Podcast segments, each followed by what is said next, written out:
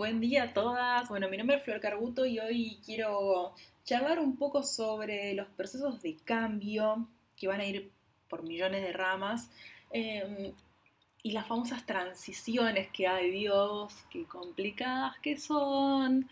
Así que ahí arrancamos. Quiero contarles que em, dudé mucho en, compartir esto que voy a compartir, en el sentido, no porque tuviese algo prohibido o no, no quisiera que lo escuchen, sino porque dije, no, bueno, cuando, cuando todo esto pase, cuando efectivamente gane claridad en lo, que me está, en lo que me está pasando, ahí lo voy a compartir.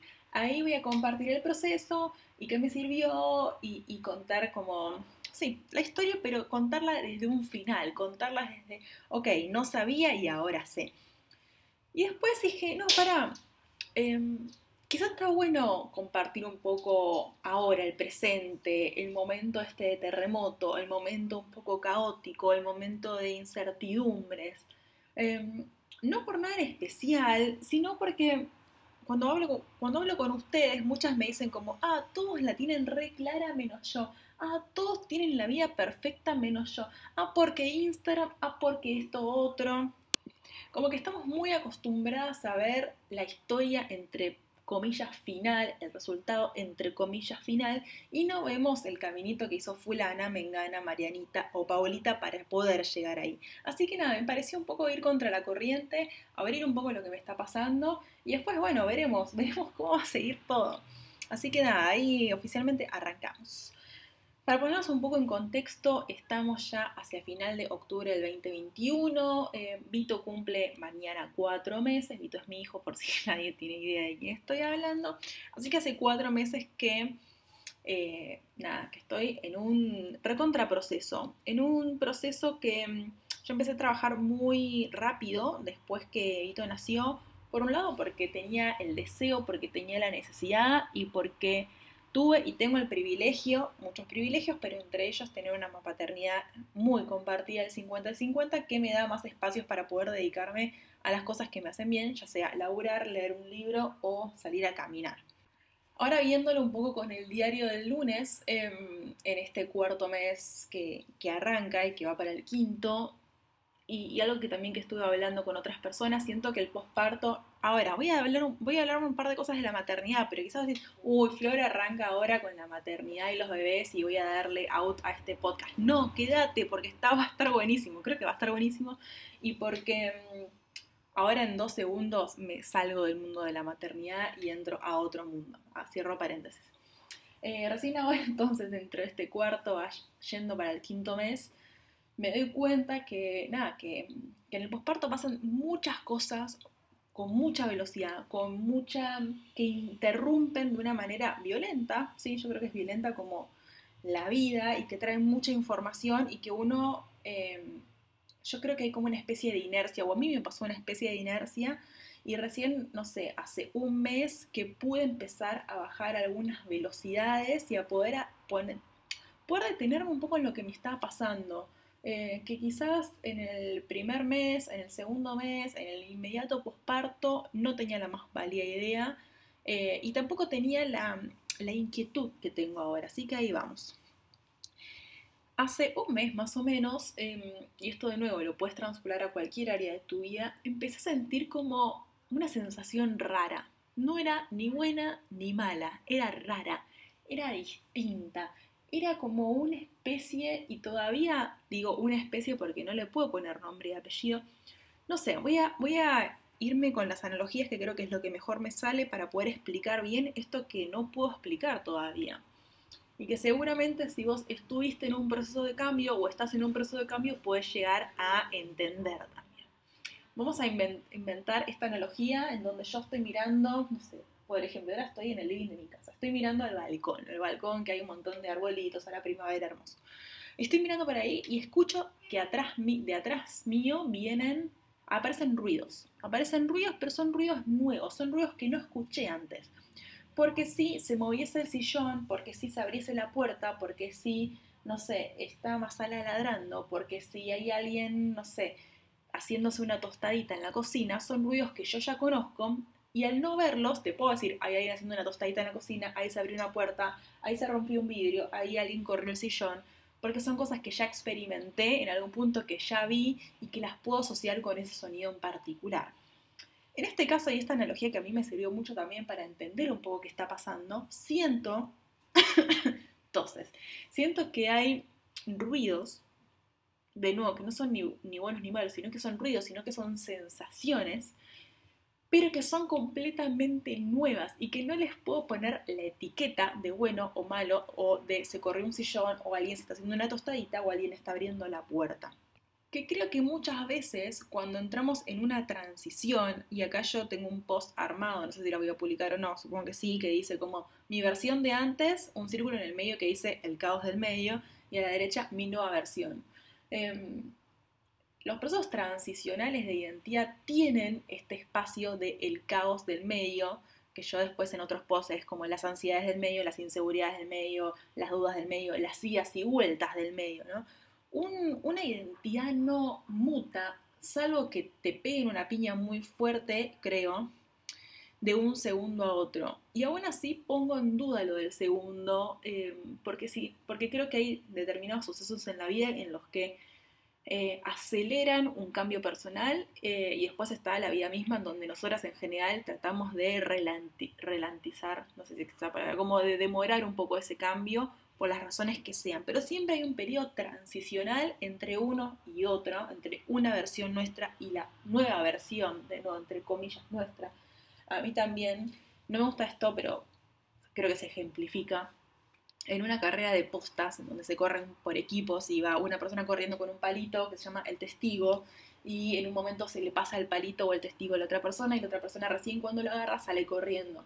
Em, creo que estas somos nosotras en determinados momentos de nuestra vida, porque vamos a pasar, y creo que todo está bueno también tenerlo presente, Indudablemente vamos a pasar por un montón de cambios de identidades. Algunos van a ser más ligeros, otros van a ser más profundos, otros van a ser más angustiantes, otros nos van a generar más entusiasmo, algunos van a ser más cortos, otros van a ser más largos y otros van a tener un montón de otros condimentos que no estoy hablando ahora, pero que existen.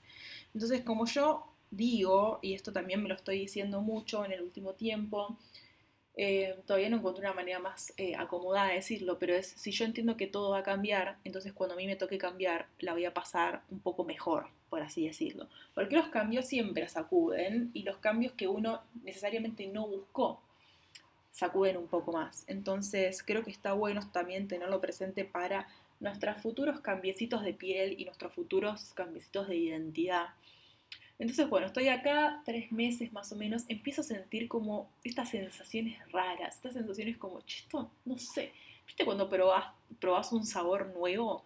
Que toda tu boca se queda como, ¿qué es esto? ¿Te puede gustar o no te puede gustar? Pero es algo completamente nuevo que te invade, entre comillas.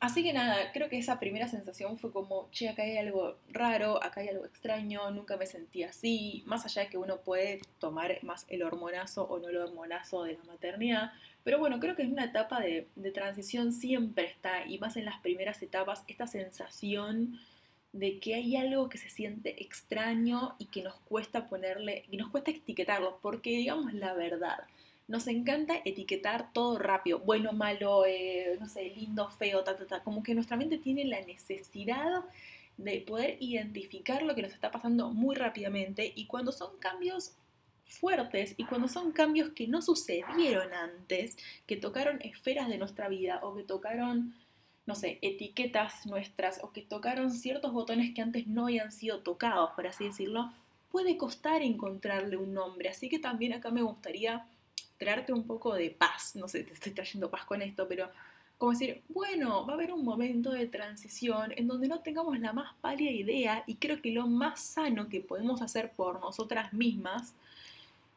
tiene que ver con dejarlo ser un rato, ¿no? Como no atosigar a ese ruido y decirle, tipo, ¿quién sos? ¿Qué está pasando? Ah, tipo, no, vamos a decir, ok, bueno, en vez de desesperarme, que suele ser la actitud por excelencia en el ser humano, es decir, bueno, para, me voy a sentar en el piso, voy a seguir mirando estas hojas y voy a darme tiempo para poder identificar qué fibras son las que se están moviendo, qué es lo que se está moviendo, qué es lo que está verdaderamente pasando.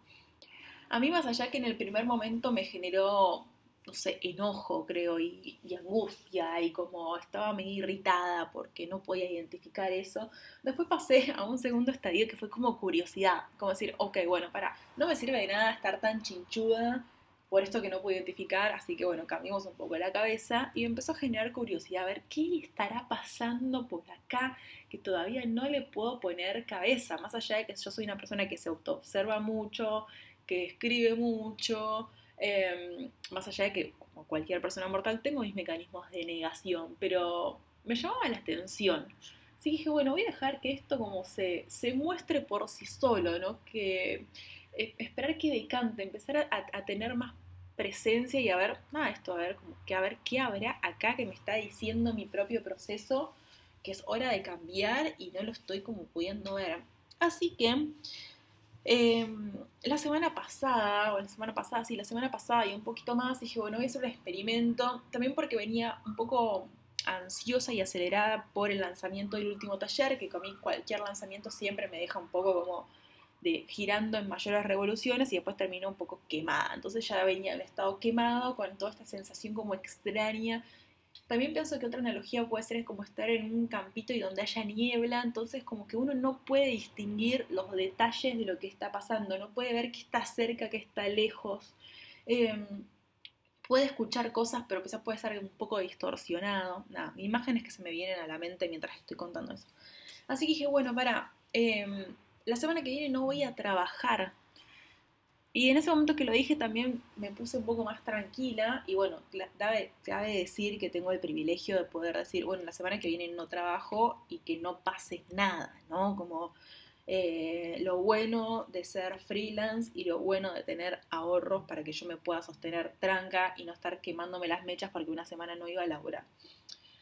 Em, dije, bueno, no voy a trabajar para darme espacio, ¿no? Como para, para darme tiempo para mí, porque bueno, en la maternidad, nos guste o no nos guste, nos saca tiempo. Y por más de que tenga este privilegio que habito lo cuidamos 50 y 50 en general, no sé, las mañanas lo cuidan a mí, la tarde lo cuido yo, em, mi tiempo, mi tiempo sin Vito estaba muy enfocado al trabajo, estaba muy enfocado al hacer, estaba muy enfocado a, no sé, producir, leer, armar cositas, bla, bla, bla, bla, bla, y dije, bueno, pará, si yo quiero, y esto lo estoy diciendo ahora con un estado de claridad mucho más avanzado de lo que lo estaba diciendo en ese momento. En ese momento fue como algo instintivo decir, bueno, no voy a laburar la semana que viene.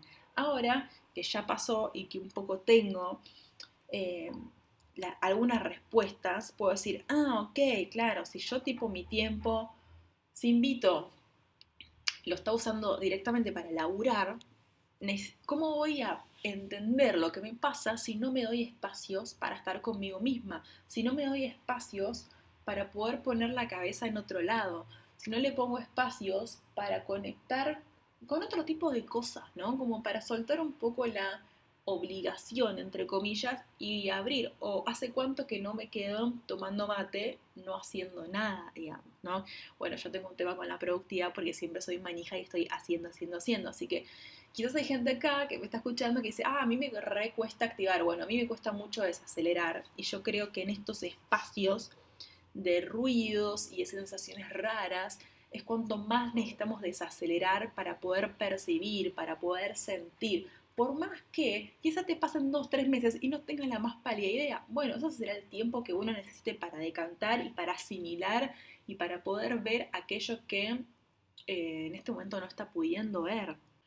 Creo que también dicho esto está bueno plantear de que esto es lo que a mí me funcionó, esto es lo que me está funcionando, yo no tengo todavía muchas de las cosas resueltas y acá no hay fast food de autoconocimiento, no es como, bueno, uno no deja, deja de elaborar una semana y ya la vio. No, bueno, no sé. Yo creo que es parte de un proceso y que necesitamos también soltar un poco el control, confiar un poco en nuestro proceso, confiar en que las cosas se van a ir, no sé, mostrando con un determinado tiempo. No sé, que, que no existe algo que sea igual a otra persona.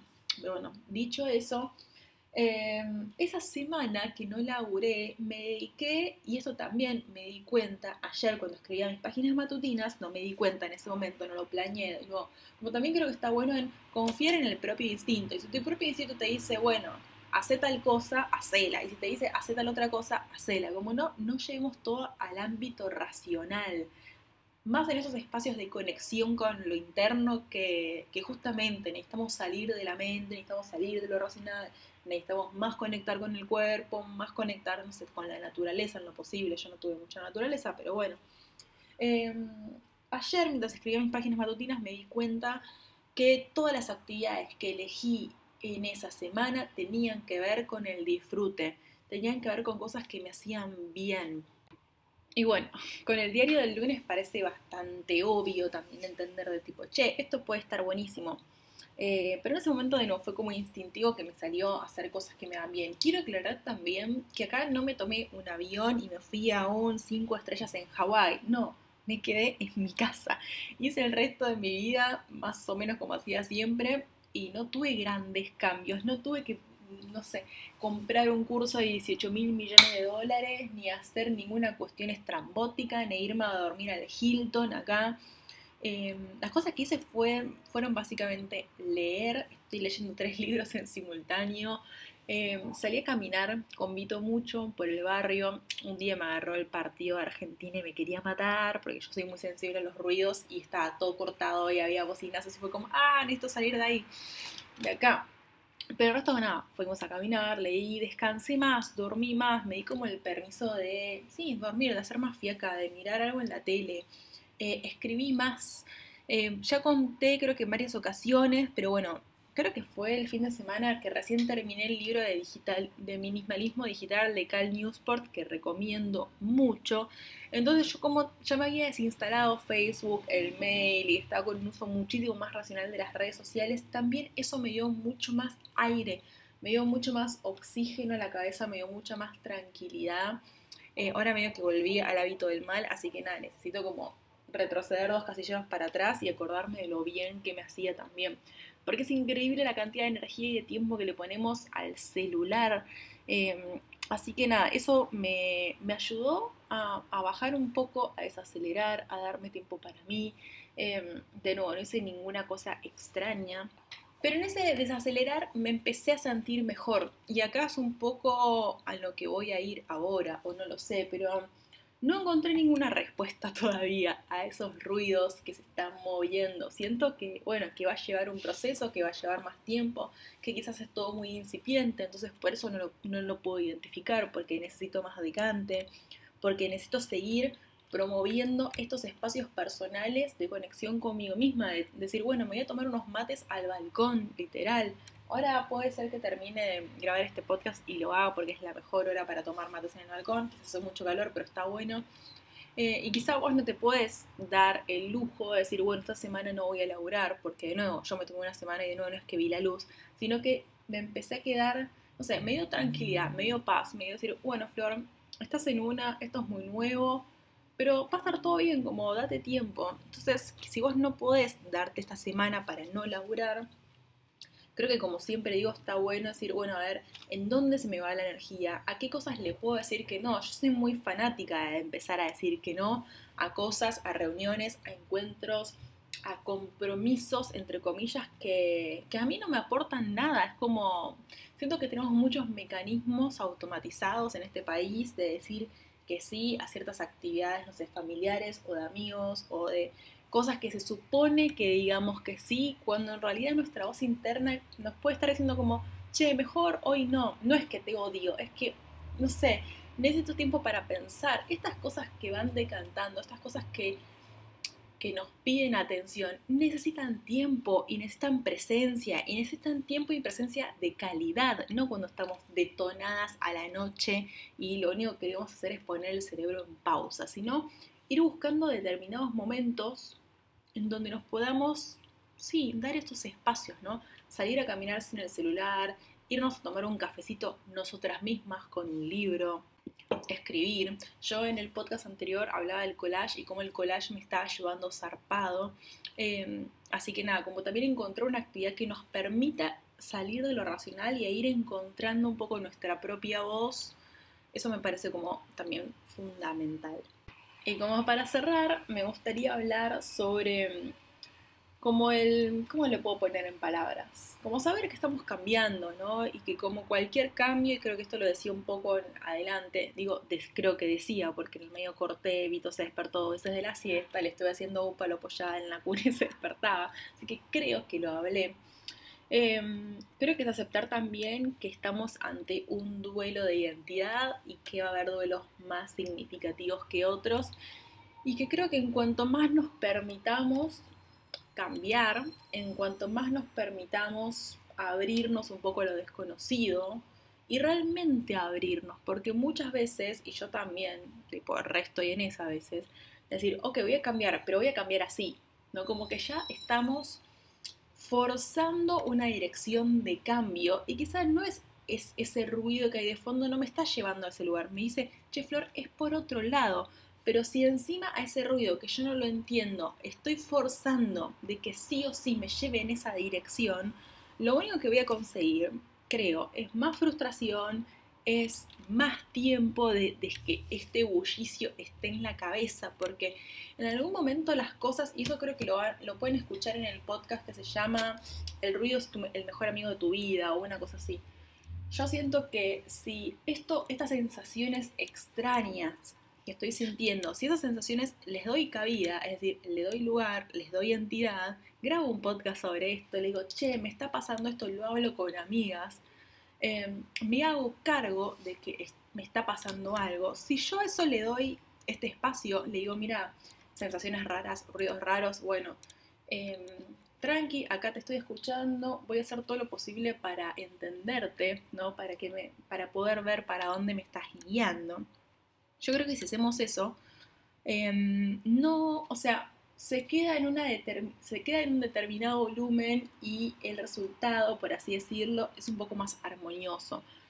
Si yo esas sensaciones las fuerzo para ir a un determinado lugar o las niego o lo que sea, lo único que voy a conseguir de nuevo es que el proceso se alargue mucho y que el ruido y la insatisfacción o lo que sea se vuelva cada vez más eh, estridente, se vuelva cada vez más fuerte, se, se transforma en un proceso como, no sé, pesado. Me hace acordar una anécdota astrológica de cuando estaba estudiando a Plutón también, como planeta o energía asociada a transformaciones bastante profundas.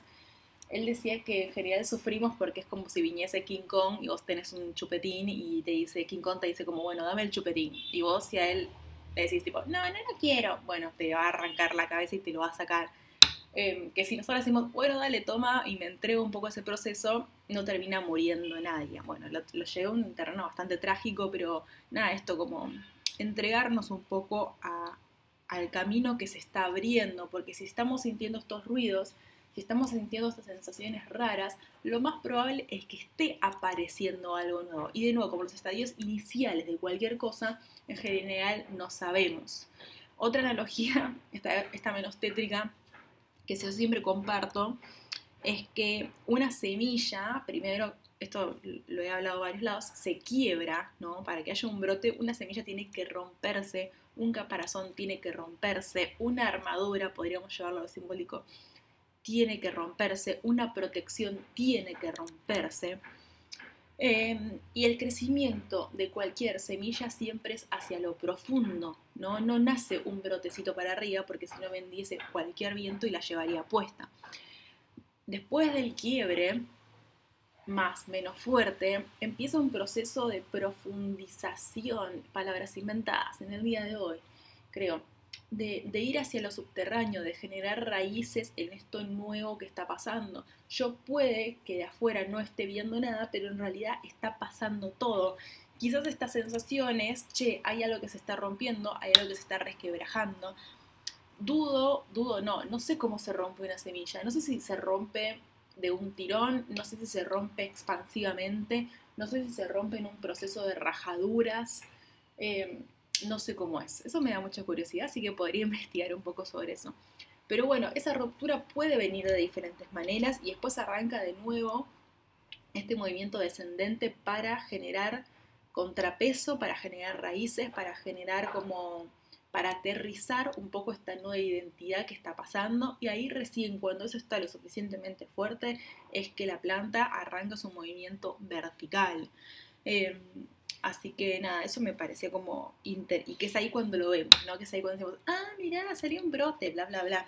Eh, bueno, y hay que ver también ahí como, como hablaba Sol en la entrevista de Arte en las Venas, que me quedó mucho eso en la cabeza. Ella decía que cuando aparecía un brote que le llevaba cierto deseo, o ella misma o alguien de su familia lo arrancaba, ¿no? Hay que ver qué nos pasa con esos brotes que aparecen de nuestra nueva identidad. Me gusta, no me gusta, me pone en jaque, me pone incómoda, me entusiasma, me dan ganas de compartirlo, me angustia, me, no sé. Como las invito a que puedan simplemente observar lo que les está pasando, observar ese ruido, observar esa incomodidad, observar esa sensación, observar, sí, esa sensación, se me viene mucho esa sensación, porque a veces es como, no sé, muy corporal, pero no difícil de identificar, difícil de etiquetar. No se apresuren a etiquetar nada, dense espacios para ustedes mismas, escriban mucho. A mí la escritura me ayuda un montonazo a poder entender lo que me está pasando, a, ponerle, sí, a ponerle, no sé, a conectarme simplemente conmigo mismo. Así que bueno, este es el podcast en donde digo, che, todavía no tengo ninguna idea de lo que me está pasando, pero quiero compartirte lo que sí me está pasando. Em, y un poco este proceso. Así que andas a ver si en un par de episodios, en un par de meses, un par de años, bueno, espero que un par de años no, eh, te cuente cómo siguió un poco la historia. Así que bueno, de primera mano, de alguien que está pasando en un proceso de transformación, eh, te mando un saludo grande, como siempre. Si el capítulo te gustó, contame. Si no te gustó, contame. Si me querés invitar a un cafecito, invítamelo. Yo feliz de la vida de recibirlo. Y si sentís que este podcast le puede venir bien a otra persona, también lo puedes compartir. Te mando un abrazo grande y nos vemos en el próximo episodio.